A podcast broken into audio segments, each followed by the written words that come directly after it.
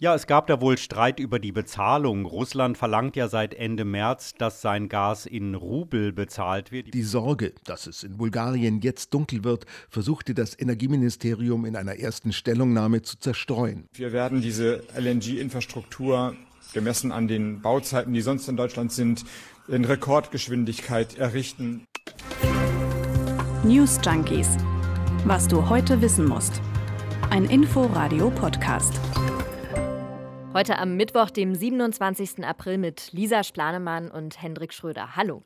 Gedroht hatte Putin damit schon länger. Nun hat er Taten folgen lassen. Den ersten europäischen Ländern wird der russische Gashahn zugedreht und getroffen hat es jetzt Polen und Bulgarien. Gestern Abend gab es die Ankündigung und heute Morgen waren die Pipelines dann dicht. Was bedeutet der russische Gaslieferstopp für Polen und für Bulgarien? Wie können die Länder das verkraften?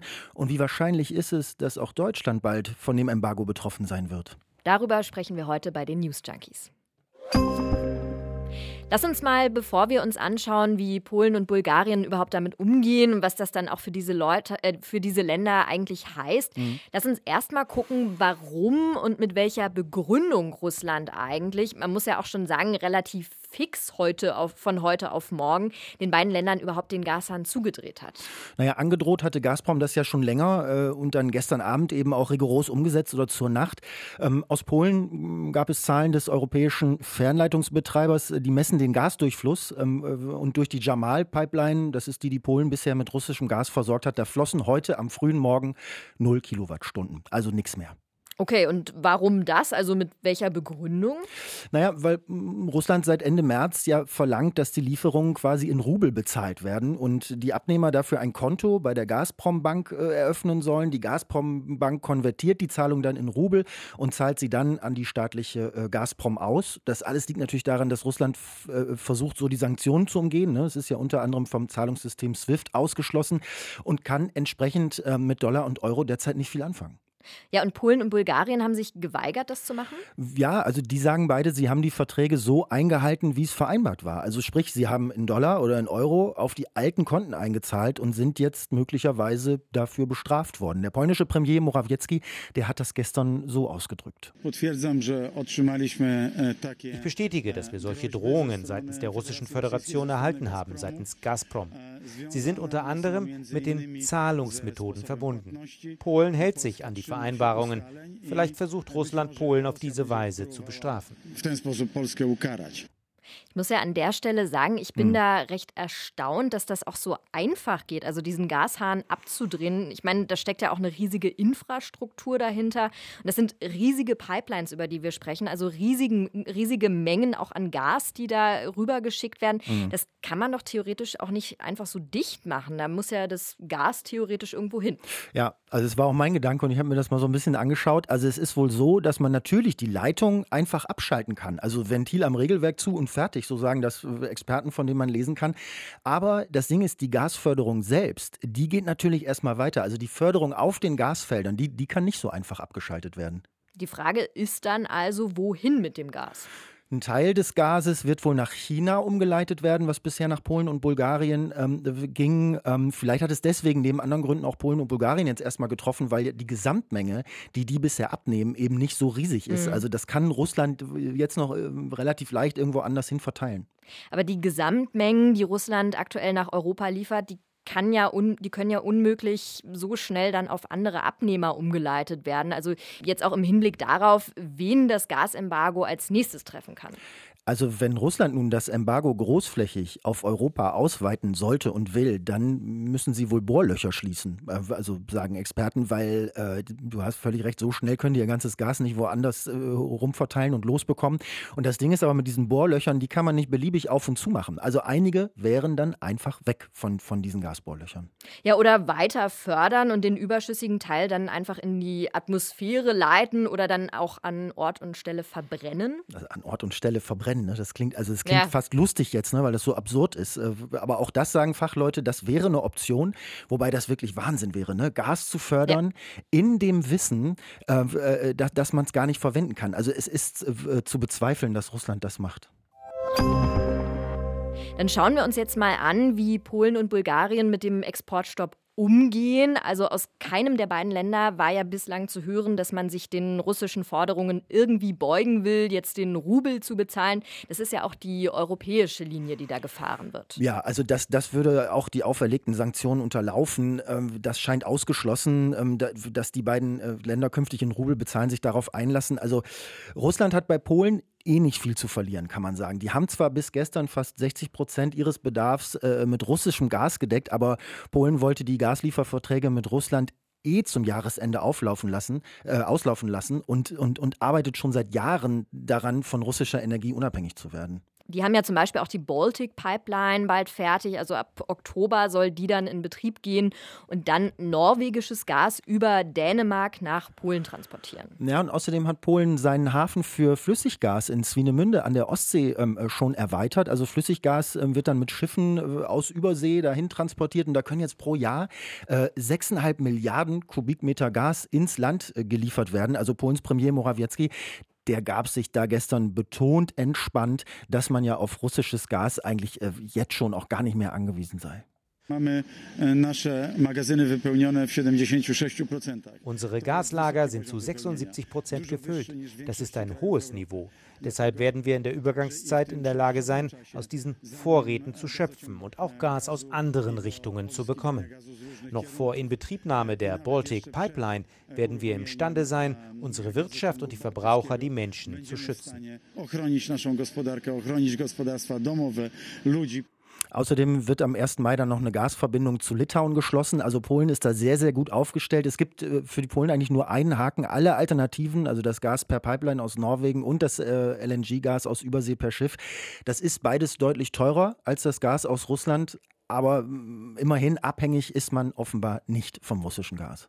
Also soweit die Situation in Polen. Schauen wir noch mal nach Bulgarien. Da könnte die Situation etwas komplizierter sein. Bulgarien hat wohl auch schon Sorge gehabt, dass sie selbst wenn sie nach den neuen russischen Regeln bezahlen, trotzdem kein Gas mehr beliefert bekommen und Bulgarien deckt 90 Prozent seines ja. Gasbedarfs aus russischen ja. Importen ab. Also 90 Prozent, diese Zahl muss man also sich erstmal vorstellen. Ja, absolut. Der Energieminister von Bulgarien hat sich allerdings schon geäußert. Er sagt, einen Gasengpass haben wir aktuell nicht. Naja, und ab Juni oder Juli spätestens soll Bulgarien dann ja an das griechische Netz angeschlossen werden. Das würde dann bedeuten, dass äh, Gas aus Aserbaidschan künftig über Griechenland dann in Bulgarien ankommt. Aber auch da ist es der Fall, was man liest in Bulgarien, das Gas, was dann kommen würde, wäre spürbar teurer als das bisherige Gas aus Russland. Also aus Bulgarien heißt es da, die Versorgung ist logistisch nicht das Problem. Wir müssen aber noch verhandeln. Wir brauchen da mittelfristig einen besseren Preis. Ja, und Bulgarien, würde ich sagen, macht der russische Gasstopp die innenpolitische Lage eher kritischer als in Polen. Also Bulgarien galt bisher eher als russlandfreundlich, kann man sagen. Ja, Bulgarien hat ja auch eine ganz interessante ähm, Konstellation in der Regierung. Also die mhm. Regierung besteht aus vier Parteien, die ist eh nicht so wahnsinnig stabil. Da äh, regieren die Ex-Kommunisten mit und ähm, die sind zum Beispiel strikt gegen Waffenlieferungen. Also überhaupt in Bulgarien sind 80 Prozent der Bevölkerung gegen, gegen Waffenlieferungen. Liegt natürlich auch daran, weil man tendenziell eher eine Nähe ähm, ähm zu Russland hat und über die Waffenlieferungen da wird also im bulgarischen äh, Parlament äh, konstant gestritten. Also ich habe so ein paar Berichte von unseren Korrespondenten aus der Region gehört und die meinten, das wäre wirklich eine echte Zerreißprobe für die bulgarische Regierung auch. Und jetzt ist natürlich vorstellbar, wenn der Gasstopp äh, spürbare Auswirkungen in Bulgarien haben sollte, wo der Energieminister jetzt noch sagt, du hast es ja zitiert, also äh, kein Problem, aber hm, wer weiß, ob das wirklich stimmt. Also dann könnte es politisch durchaus auch noch mal unruhiger werden in dem Land. Es kann natürlich auch sein, wenn das Land jetzt gar keine Rücksicht mehr auf Russland Russlands Interessen nimmt, weil es dann keine Abhängigkeit mehr gibt, dass Bulgarien dann auch seine Politik in Richtung Ukraine ändert. So, Auswirkungen des Gaslieferstopps für Polen und Bulgarien haben wir besprochen. Äh, Frage ist natürlich auch, wie sieht die Situation für Deutschland aus? Ne? Also können äh, auch die Gaslieferungen nach Deutschland gestoppt werden? Das äh, lass uns mal bitte an dieser Stelle genauer anschauen.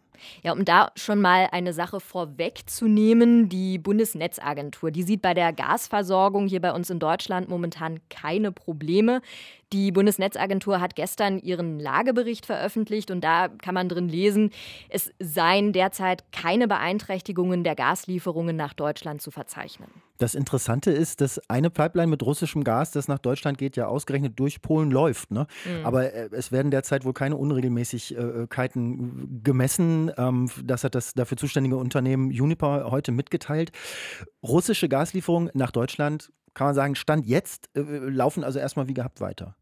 Und um da mal anzuknüpfen, es gibt da nämlich noch eine weitere interessante Entwicklung, nämlich die Speicherfüllstände hier bei uns in Deutschland, die scheinen zuzunehmen, wenn man auch da nochmal im Lagebericht der Bundesnetzagentur auf die Grafiken schaut. Und genau das ist ja auch Ziel der Bundesregierung, also die Gasspeicher sollen zum Winter gefüllt sein und das soll dann künftig auch gesetzlich geregelt werden, wie hoch die Füllstände schlussendlich sein müssen, damit es eben nicht zu Lieferengpässen kommt, also um das auch nochmal als mhm. Entwarnung dazu zu schicken. Also noch ist die Versorgung gewährleistet, noch laufen die russischen Gaslieferungen nach Deutschland wie gehabt weiter. Aber was für Auswirkungen hat der Gaslieferstopp in Polen und Bulgarien konkret für Deutschland dann doch? Ja, man kann schon sagen, das macht die insgesamt die, die Bedrohung etwas realer, so könnte man das vielleicht ausdrücken. Wir haben jetzt gesehen, Russland verhängt tatsächlich erste Lieferstopps gegen einzelne Länder und das zeigt eben die Wahrscheinlichkeit, dass Russland Lieferungen auch für uns hier zum Beispiel nach Deutschland einstellt. Diese Wahrscheinlichkeit scheint immer größer. Vorher waren es ja hauptsächlich Drohungen von russischer Seite. Jetzt werden die aber plötzlich ja zu einer Realität. Und Experten schätzen diese Situation inzwischen auch so ein, dass eben das Risiko eines Lieferstopps für Deutschland immer höher wird. Also ähm, ich habe einen Beitrag gehört von unserem Korrespondenten Jan Palukat und der Kollege äh, kommt tatsächlich zu der Einschätzung und sagt, ja, also diese Lieferstopps für Polen und Bulgarien, die kann man auch als Warnschuss ne, in, in Richtung Deutschland äh, verstehen, weil wir sind ja besonders abhängig von russischem Gas. Das ist ja jetzt auch schon seit Wochen und Monaten in der Diskussion. Und wenn die russischen Gaslieferungen ausgesetzt werden würden, würde uns das hier in Deutschland, das ist Fakt, zumindest jetzt besonders hart treffen. Und ähm, ja, also davor wurde in letzter Zeit auch immer wieder gewarnt. Ja, das stimmt. Also wenn man da auch guckt, ne, ein Großteil unserer Gaslieferungen kommt eben aus Russland und würden eben diese Lieferungen gestoppt werden, dann hätte das Folgen unter anderem für die Wirtschaft, also zum Beispiel für besonders energieintensive Branchen wie unter anderem die Pharma- oder die Chemieindustrie, um mal zwei Beispiele zu nennen. Das würde aber natürlich auch Privathaushalte treffen. Also wenn dann zum Beispiel der Stopp kommen sollte, dann könnten Energiepreise nochmal vermutlich zusätzlich steigen. Und deshalb wird jetzt eben versucht, möglichst schnell unabhängig von russischem Gas zu werden. Es gab übrigens gerade eine Studie vom, vom Leibniz-Institut für Wirtschaftsforschung Halle äh, zu genau dem Thema und mhm. das, das Ergebnis zeigt, wenn ein Gaslieferstopp kommen sollte, dann würden die Gaspreise nochmal stark steigen. Ist ja logisch. Ne? Und äh, die wirtschaftlichen Auswirkungen wären deutlich spürbar. Gerade weil die Belastungen so hoch wären, ist die Bundesregierung zuletzt ja noch davon ausgegangen, dass ein, dass ein Ausstieg aus russischem Gas erst in gut zwei Jahren realistisch mhm. ist. Aber wir sehen jetzt einmal mehr, die Zeit drängt eventuell. Ja, und genau deshalb wird auch mit hohem Tempo nach Alternativen gesucht. Da finde ich es übrigens wirklich erstaunlich, dass man da auch innerhalb kürzester Zeit schon erste Ergebnisse sehen kann. Wenn wir uns da auch nochmal die Zahlen genau vornehmen, heißt das nämlich, dass zu Beginn des Krieges die russischen Gaslieferungen noch prozentual bei über 50 Prozent lagen. Jetzt sind sie laut Wirtschaftsminister Habeck noch bei gut 40 Prozent. Okay, klarer Rückgang, äh, mhm. kommt Bewegung in die Sache. Trotzdem Trotzdem hat sich die Ampelkoalition bislang nicht dazu durchgerungen, von deutscher Seite ein Gasembargo zu verhängen. Hat auch Wirtschaftsminister äh, Robert Habeck nochmal betont. Der deutsche Weg war einer, der nicht gesagt hat, wir machen jetzt ein Embargo und dann überlegen wir mal, hups, wie setzen wir das gar nicht um und was bedeutet das für die Volkswirtschaft und für die Menschen im Land. Also die Bundesregierung schaut momentan viel mehr, wo können jetzt Alternativen gefunden werden, wo sind Einschränkungen machbar. Stichwort Einschränkungen. Ein erstes Embargo wurde ja sogar schon verhängt, und zwar auf europäischer Ebene. Da wurde beschlossen, dass bei der russischen Kohle ein Embargo eingeführt werden soll. Da muss man jetzt aber auch dazu sagen, dass diese Abhängigkeit dort nicht ganz so stark ist und dass da auch die finanziellen Einbußen für Russland ja entsprechend nicht so groß sind wie zum Beispiel bei Öl oder eben Gas. Ja, ist dann vielleicht eher als politisches Signal zu deuten. Mm, ne? ja. Und so ein Schritt vom Ölembargo, das könnte dann das, könnte dann das nächste sein. Ja, das wäre auf jeden Fall denkbar. Da bin ich übrigens auch gestern auf ähm, eine Überschrift gestoßen, die ich da auch zweimal gelesen habe, weil ich das wirklich sehr erstaunlich fand. Das Handelsblatt hatte nämlich als Titel genommen, Habeck erwartet völlige Unabhängigkeit von russischem Öl innerhalb von Tagen. Und der Wirtschaftsminister hält auch tatsächlich einen Lieferstopp von russischem Öl für machbar. Hätten wir eine gewisse Übergangszeit, würden wir ein Embargo oder auch eine Einstellung der Ölimporte handhaben können. Das ist eine völlig andere Ansage, eine viel kraftvollere Ansage, als wir sie, als ich sie noch vor zwei Monaten hätte machen können. Da hätte ich gesagt, oh je, das hält Deutschland kaum aus. Man weiß gar nicht, was dann passiert. Wir wanken. Das würde ich heute nicht mehr sagen. Da kann man also sagen, wir sind inzwischen viel weiter als noch vor kurzem. Mhm. Was man auch in den Zahlen sehen kann, die der Wirtschaftsminister vorgestellt hat, ist ja, die russischen Ölimporte sind prozentual von 35 auf 12 runtergeschraubt worden. Ne? Also da sieht man, Deutschland wird unabhängiger. Einerseits äh, natürlich, um sich gegen den drohenden Lieferstopp zu wappnen. Äh, andererseits ganz klar, um äh, ja, insgesamt unabhängiger von Russland zu werden. Ja, und jetzt geht es eben darum, alternative Energielieferanten zu finden, gerade beim Gas. Es geht aber auch um alternative Energieträger. Und die Ampelkoalition setzt da unter anderem auf Flüssiggas, um eben aus dieser Gasabhängigkeit von Russland rauszukommen. Flüssiggas wird dann auch, wie der Name schon sagt, in flüssigem Zustand transportiert, das dann auch unter sehr hohen Minusgraden. Der Vorteil von diesem sogenannten LNG ist, das kann dann aus Ländern wie zum Beispiel den USA bezogen werden. Also die können dann spontan einspringen, durchaus denkbar. Und das kann dann über Schiffe nach Deutschland transportiert werden. Das ist aber gleichzeitig auch der große Nachteil hier bei ja. uns in Deutschland, denn wir haben hier bislang kein einziges LNG-Terminal, das genau diese so Flüssiggastransporte abfertigen könnte. Also da besteht zumindest großer Nachholbedarf, damit Flüssiggas überhaupt erstmal äh, zu einer Alternative werden kann, zumindest wenn man es direkt in Deutschland anlanden möchte. Ja, da hast du vollkommen recht. Und das Problem wurde erkannt und jetzt werden in Rekordtempo solche Terminals geplant. Das sagt auch Wirtschaftsminister Robert Habeck. Wir werden diese LNG-Infrastruktur gemessen an den Bauzeiten, die sonst in Deutschland sind, in Rekordgeschwindigkeit errichten. Ja, also die Herausforderung ist eigentlich, dass der Bau von solchen LNG-Terminals mehrere Jahre theoretisch dauert. Es gibt aber eine Zwischenlösung, nämlich schwimmende Terminals. Mhm. Die sind innerhalb von wenigen Monaten einsatzfähig und zwei von diesen Terminals könnten sogar nach aktuellem Stand schon spätestens Anfang des nächsten Jahres in Betrieb gehen. Echt Wahnsinn, wie schnell das geht und ja. wie schnell da zumindest so improvisierte Infrastruktur gebaut werden kann, äh, wenn es denn pressiert passiert. Also, wobei man bei LNG sagen muss, äh, das würde ja nur zu einem kleinen Teil als Alternative ausreichen. Ne? Also nach wie vor dicke Fragezeichen und äh, ja, Fragen, die die Politik jetzt klären muss. Das waren die News Junkies für heute. Schreibt uns gerne eure Kritik, eure Fragen und Anregungen an newsjunkies.inforadio.de. Ciao, bis morgen, sagen Lisa Splanemann und Henrik Schröder. News Junkies. Was du heute wissen musst. Ein Podcast von Inforadio. Wir lieben das Warum.